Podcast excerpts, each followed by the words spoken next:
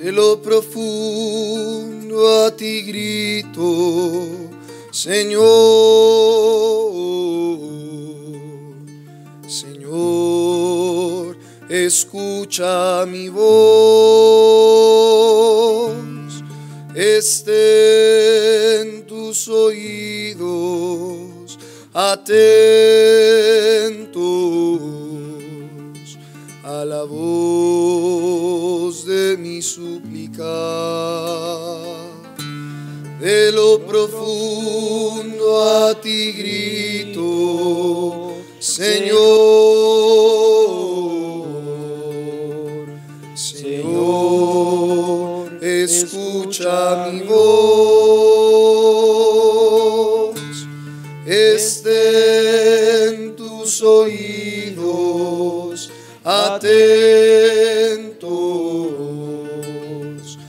la voz de mi súplica. Si llevas cuenta de los pecados, Señor, ¿quién se salvará? ¿Quién se salvará? Más cerca de ti está el perdón, solo en ti se encuentra el amor. Más cerca de ti está el perdón, solo en ti se encuentra el amor. Yo espero en el Señor, mi alma espera en su palabra. Mi alma guarda al Señor más que el centinela a la aurora. Israel espera al Señor más que el centinela espera a la aurora porque solo en el Señor está el amor, solo en Él se encuentra el perdón, porque solo en el Señor está el amor, solo en Él se encuentra el perdón. El Señor redime a Israel, el Señor redime a Israel de todos sus pecados.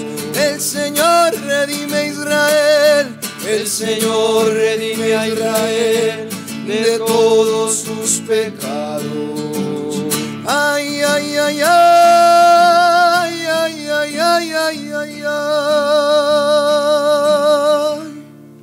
Del libro de los Salmos. Canción de las subidas.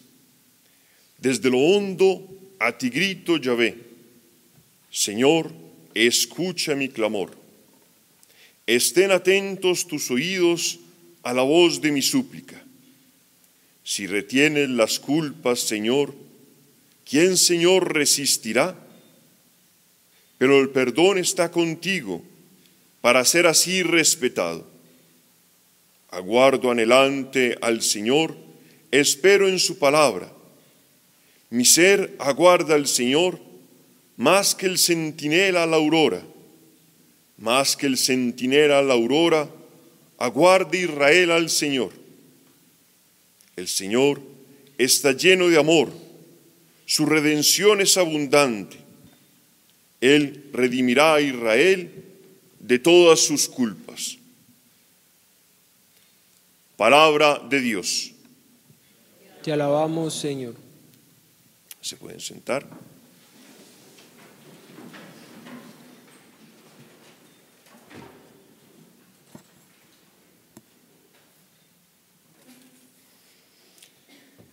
Bien, hermanos, continuamos con estas catequesis sobre estos salmos penitenciales que el Señor ha querido regalarnos en este tiempo de cuaresma, también como una ayuda para prepararnos a la Pascua, como un ponernos frente a nuestra realidad y poder gritarle al Señor, en este, digamos, también en este aspecto eh, penitencial que tiene el tiempo de cuaresma, que de alguna manera prepara nuestro corazón, va disponiendo nuestro corazón a poder acoger al Señor, al Señor que se acerca, que viene ya a nuestra vida en este tiempo de Pascua que se está eh, acercando.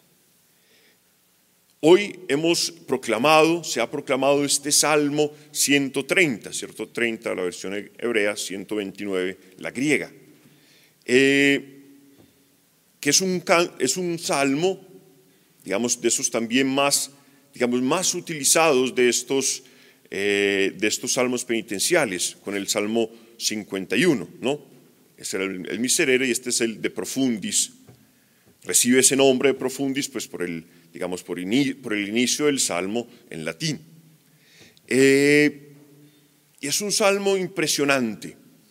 Es un salmo que es al mismo tiempo un salmo que tiene el profundo, la profunda conciencia y reconocimiento de nuestra culpa, pero al mismo tiempo es un salmo que está lleno de la esperanza, de la certeza del obrar de Dios de la certeza del amor y de la misericordia de Dios.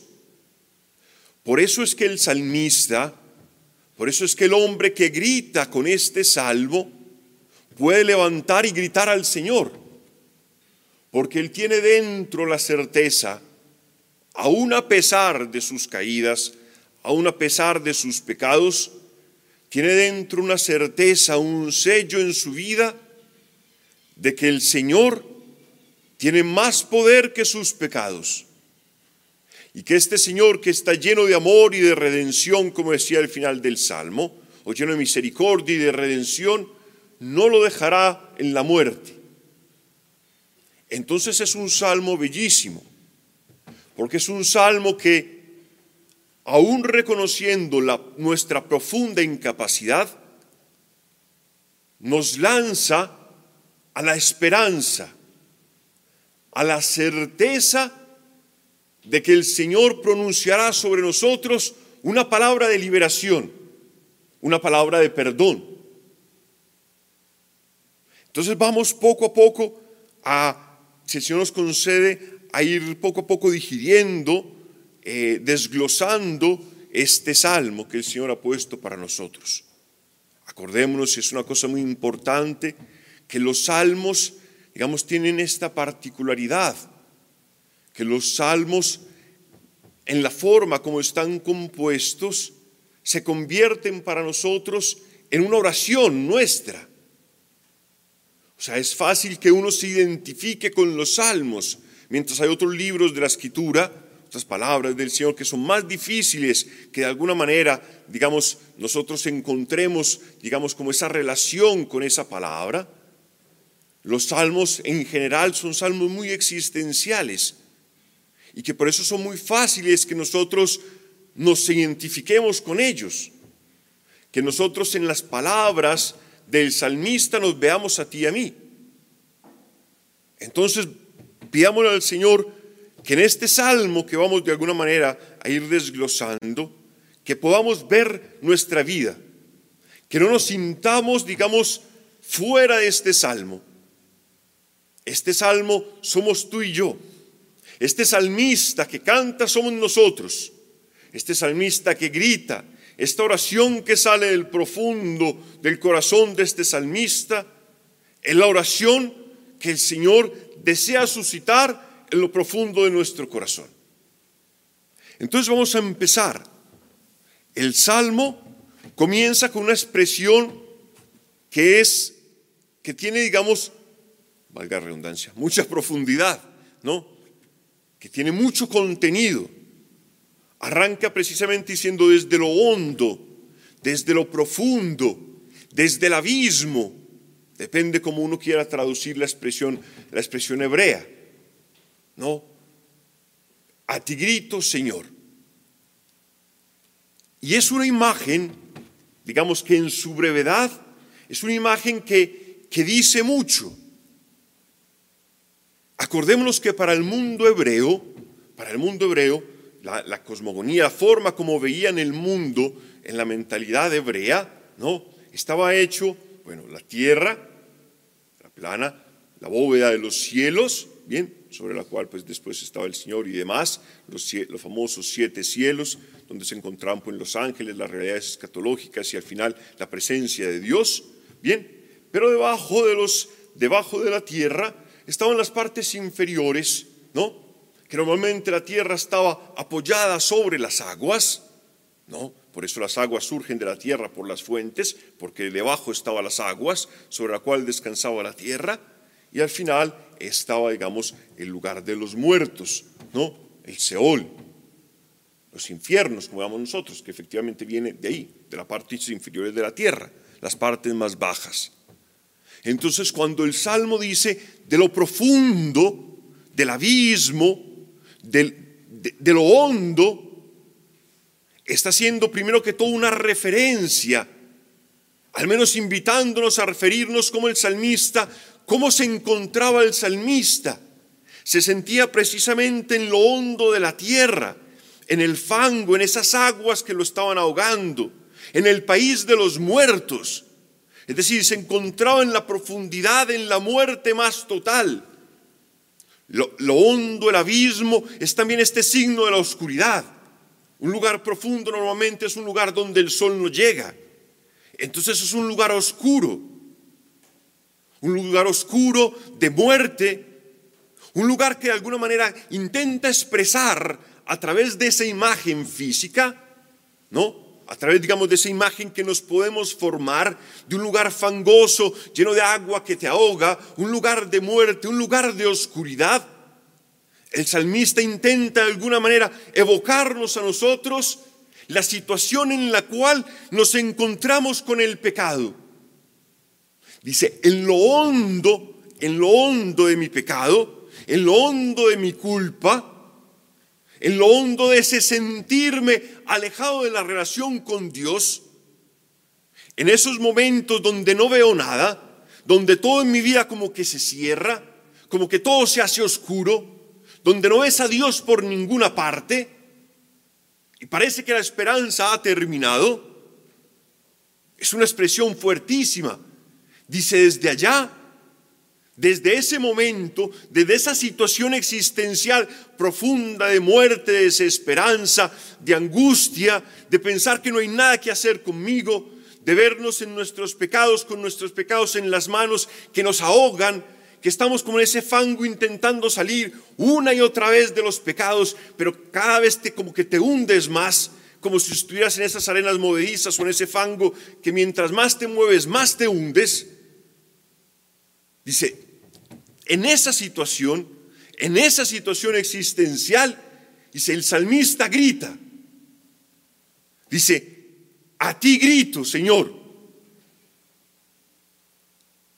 Y de esa situación surge de la voz del salmista una palabra de esperanza. Porque dice, Señor, escucha mi clamor. Estén tus oídos atentos a la voz de mis súplicas. Porque el salmista ha tenido la experiencia, la ha vivido en su vida y la ha vivido en la, en la vida de su pueblo, que el, que el Señor está atento a nuestros gritos que el Señor solamente está esperando que tú y yo le gritemos para poder venir a salvarnos.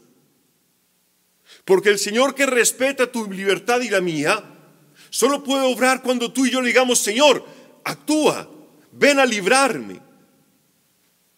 Que es la experiencia que ha tenido siempre el pueblo de Israel. La experiencia que narra, que narra Moisés en el Deuteronomio, que narra Salomón cuando está construyendo el templo, que constantemente lo dice, Señor, cuando este pueblo se encuentre derrotado por sus enemigos, cuando se haya olvidado de ti, cuando haya entrado en sus pecados, y mire al cielo y te grite, acuérdate de él, ten misericordia de él. Y esa ha sido siempre la experiencia del pueblo que aunque una y mil veces haya olvidado al Señor, cuando se encuentra en la miseria, en la esclavitud, en la muerte, ha gritado al Señor. Y el Señor, por su amor infinito, ha siempre descendido. Ha siempre descendido a salvar a su pueblo. ha siempre bajado a salvar a su, a su esposa infiel.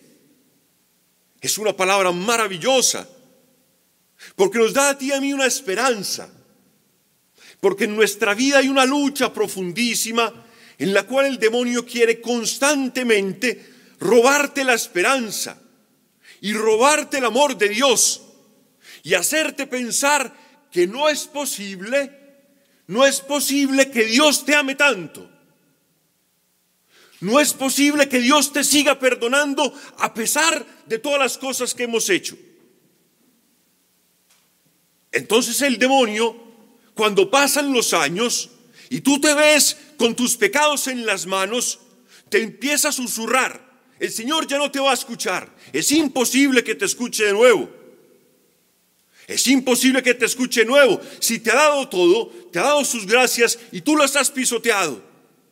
¿Cómo te puede amar el Señor así? Pues este salmo viene a decirte que sí, como irá al final del salmo, porque tú, Señor, estás lleno de amor y de misericordia. Tu ser es un ser lleno de redención. No puedes hacer otra cosa que amar. Y eso es lo que hace el Señor. Y el Señor hoy viene precisamente a buscar a aquel que se encuentre desesperanzado aquel que piense que no hay nada que hacer con su vida, para que vea la certeza de este amor de Cristo, de que solamente Él está esperando que lo mires a Él, que lo dejes entrar en tu vida, que el Señor vendrá y obrará de nuevo prodigios impresionantes en nuestra, en nuestra existencia. Continúa el Salmo y dice una cosa impresionante, dice, Señor, si tú retienes las culpas, si tienes en cuenta nuestros pecados, Señor, ¿quién resistirá? Es esta certeza que hemos visto durante todos estos salmos penitenciales, la certeza que el pueblo de Israel ha experimentado en toda su historia y que seguramente también nosotros hemos experimentado cada uno de nosotros en nuestra vida, que no hay ningún hombre que pueda presentarse al Señor como justo no hay ningún hombre que pueda presentarse al Señor sin pecado. Que si el Señor tomara en cuenta todos nuestros delitos, todas nuestras culpas, todo lo que tú y yo hemos hecho, no habría ninguna esperanza. Pero esta certeza, esa conciencia profunda de nuestra situación del pecado, no es una conciencia que nos lleve a la desesperanza, a la angustia, al tirar todo y decir, pues al fin y al cabo no, no, no vale la pena hacer nada, porque estamos todos destinados a la muerte y yo no puedo hacer nada contra mi pecado. No, este salmo no termina en la desesperanza. Este salmo precisamente nos invita a ver nuestra situación, a ser conscientes de nuestra situación precisamente para poder experimentar el amor de Cristo. Porque es lo que dice más adelante, dice, pero el perdón está contigo. O sea, tu ser es el perdón. El ser del Señor es el perdón, es el amor, es la misericordia. Esa es su naturaleza. Él no tiene otra naturaleza. No puede obrar de otra manera, porque ese es su ser. Y dice, y así infundes o así manifiestas respeto. Es una expresión bastante compleja que de alguna manera quiere expresar en nuestra vida cómo el Señor precisamente infunde en nuestra vida el temor a Él, el respeto a Él, no porque sea un Dios que lance rayos y te, quiera destruir y un Dios justiciero, sino que precisamente infunde ese respeto y amor, ese respeto y temor por el amor profundo que nos tiene. Porque ese amor de Cristo mueve nuestra vida a la conversión. Porque ese perdón infinito de Dios nos empuja, nos mueve precisamente a querer convertirnos. Es la profundidad enorme del amor de Dios. Mucho más que el látigo, que el castigo, que el miedo a un castigo futuro, lo que realmente puede mover nuestra vida a querer convertirnos es experimentar en nosotros el amor de Dios. ¿No lo hemos experimentado en nuestra vida?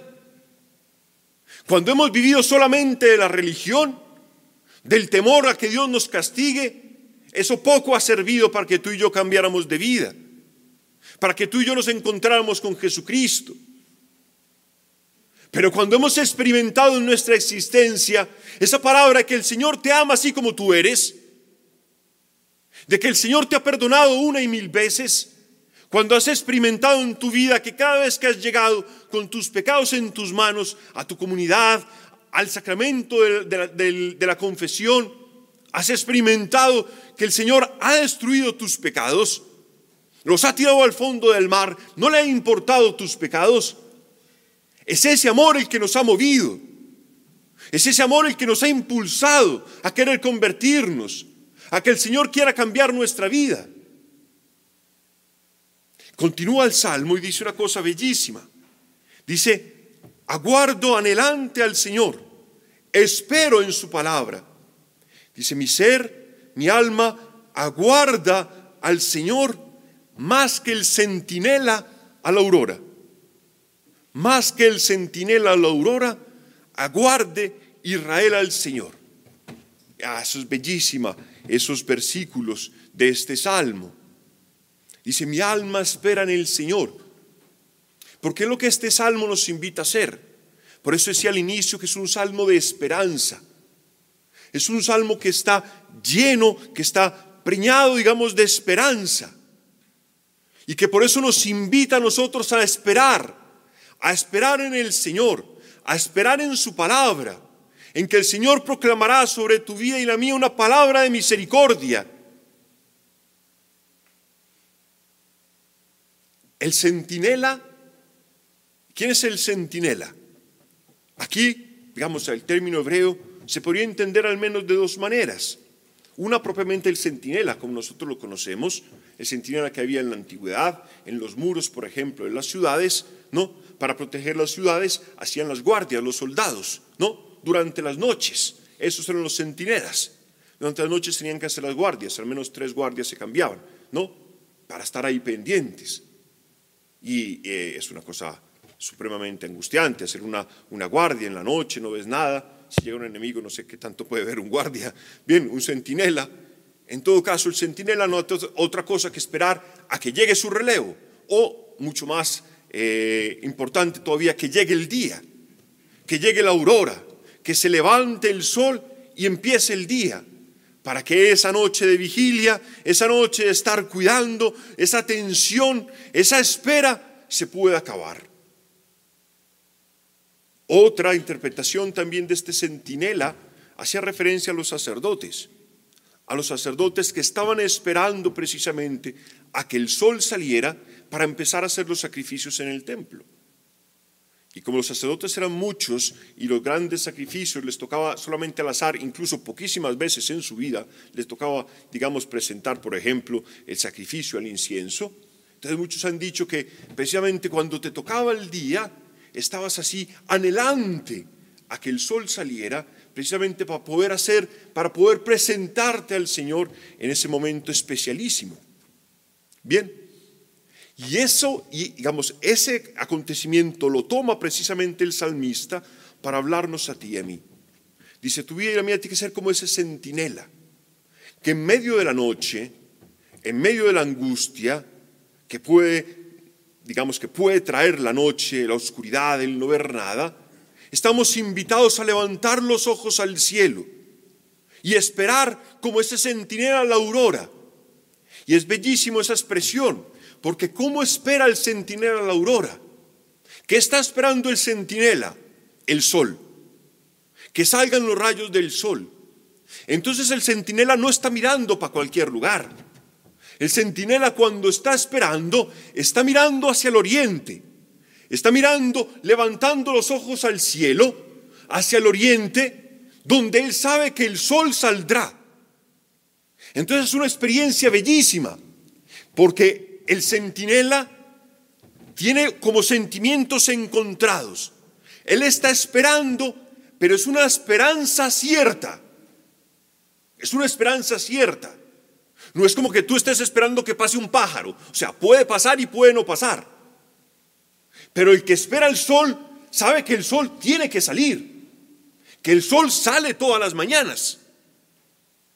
Entonces es una espera al mismo tiempo ansiosa, pero al mismo tiempo con certeza. Y eso es lo que el Señor nos invita a hacer a ti y a mí. Que frente a tus pecados, frente a tus debilidades, tener esta esperanza cierta. No es que tú y yo estamos esperando a ver si de pronto nos toca la lotería y Dios nos salva. No, tenemos la certeza de que estabas esperando que Dios actúe, pero es una esperanza cierta. Dios ciertamente actuará. Y por eso el salmista espera. Por eso el salmista grita. Por eso tú y yo podemos gritar. El problema es que tantas veces el demonio nos ha robado a nosotros esa certeza y pensamos que el Señor no obrará. Y este salmo te lo dice, ten la certeza que así como el sol sale cada mañana, así la misericordia del Señor saldrá siempre sobre tus pecados. Siempre, ineludiblemente, saldrá siempre sobre tus pecados. Como ese rayo de luz que viene a, a disipar la oscuridad y las tinieblas. Asimismo, esa palabra de redención, de perdón, de salvación, ineludiblemente llegará sobre tu vida, disipando la muerte, la angustia, los sufrimientos que hoy tengas. Es una palabra bellísima. Aparte que el Salmo mismo, como invita a mirarnos, a mirar al oriente, es una palabra que ya de alguna manera nos está profetizando a Jesucristo. Acordémonos que ya toda la literatura cristiana llama a Jesucristo este sol que nace de lo alto. No, esta estrella que surge del oriente es Cristo. Por eso antes las iglesias estaban orientadas, dirigidas hacia el oriente, símbolo de la resurrección, símbolo de Cristo que surge como ese sol, como esa estrella. No, parte del pregón pascual en la noche. No, que nos coja precisamente hasta salir, hasta que salga el lucero de la mañana, hasta que salga este sol que brota de lo alto, este Jesucristo. Entonces es una palabra bellísima porque el Señor nos invita a ti y a mí a mirar hacia el oriente, es decir, a mirar a Cristo. Que en este tiempo, en la situación en que te encuentres, puedas levantar los ojos y mirar a Cristo. Que este Cristo, esta aurora, viene a nuestra vida, viene ineludiblemente, vendrá en esta Pascua, pasará sobre tu vida, no te dejará en la muerte. Es lo que está cantando constantemente este salmo. Por eso termina el salmo con esta certeza bellísima. Dice, el Señor está lleno de amor. Su redención es abundante. Él redimirá a Israel de todas sus culpas. Así termina el Salmo, con esa certeza. Él lo redimirá. Es un futuro que se cumple. Es un futuro cierto. El Señor redimirá a su pueblo de sus culpas. Redimir, que significa rescatar, que significa pagar, que significa tomar el puesto tuyo para regalarte a ti la libertad, que es lo que el Señor ha hecho con su pueblo en Egipto que ha pasado salvando, que ha pasado reemplazando los primogénitos de Egipto por ese cordero, a imagen de Cristo que ha tomado tu lugar y el mío, para regalarnos gratuitamente la vida, para salvarnos, para arrancarnos de la muerte. Lo que ha hecho Cristo en la cruz. Ha tomado tu lugar y el mío para regalarnos gratuitamente a nosotros la salvación. Para decirte, mira que tus pecados están destruidos que todos tus pecados están rotos en la cruz, que la nota de cargo, como dice San Pablo, esa expresión que tanto me gusta, la nota de cargo que había contra ti y contra mí ha sido estrellada, ha sido rota en la cruz. Todo lo que debíamos ha sido roto en la cruz por ti y por mí. De forma que tú y yo podamos experimentar esa redención, ese amor. porque como decía, me gustaba mucho, eh, mientras que preparaba el Salmo, leía a, un biblista llamado Rabasi que citaba a Dostoyevsky y decía una expresión muy interesante. Decía Dostoyevsky en una de sus obras, dice, pero hermano, ¿qué es el infierno? Y respondía, el infierno es no poder amar ni ser amado. Esa era la definición que daba Dostoyevsky. Y esa es la expresión que, que siente este salmista, desde lo cual grita desde lo profundo. Esta experiencia no poder amar. Pero el Señor precisamente destruye este infierno a través de su amor. Por eso el cielo es, es Cristo, es Dios, que está lleno de amor, totalmente lo opuesto al infierno, totalmente lo opuesto a nuestro pecado, que es la negación del amor, es este amor de Cristo, que es una entrega total a ti y a mí, pecadores, cuando hemos sido enemigos suyos, Él nos ha dado este amor gratuito, precisamente para salvarnos de ese infierno, para que podamos sentir tú y yo este amor, un amor que nos llena, que nos sana, y que nos concede una vida nueva para poder tú también, tú y yo, amar al otro, servir, salir de nosotros. Entonces, bien, hermanos, continuemos estos, estos, estos laudes. De lo profundo a ti grito, Señor.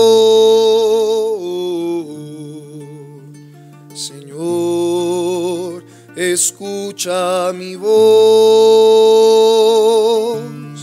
estén tus oídos atentos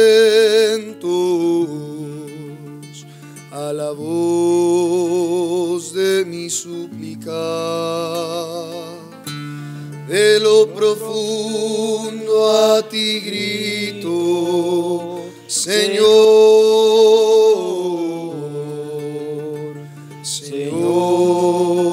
escucha mi voz, estén tus oídos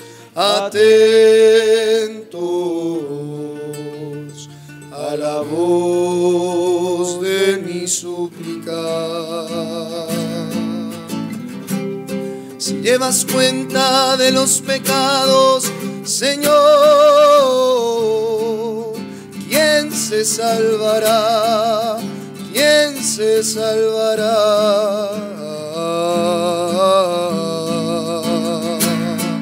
Más cerca de ti está el perdón.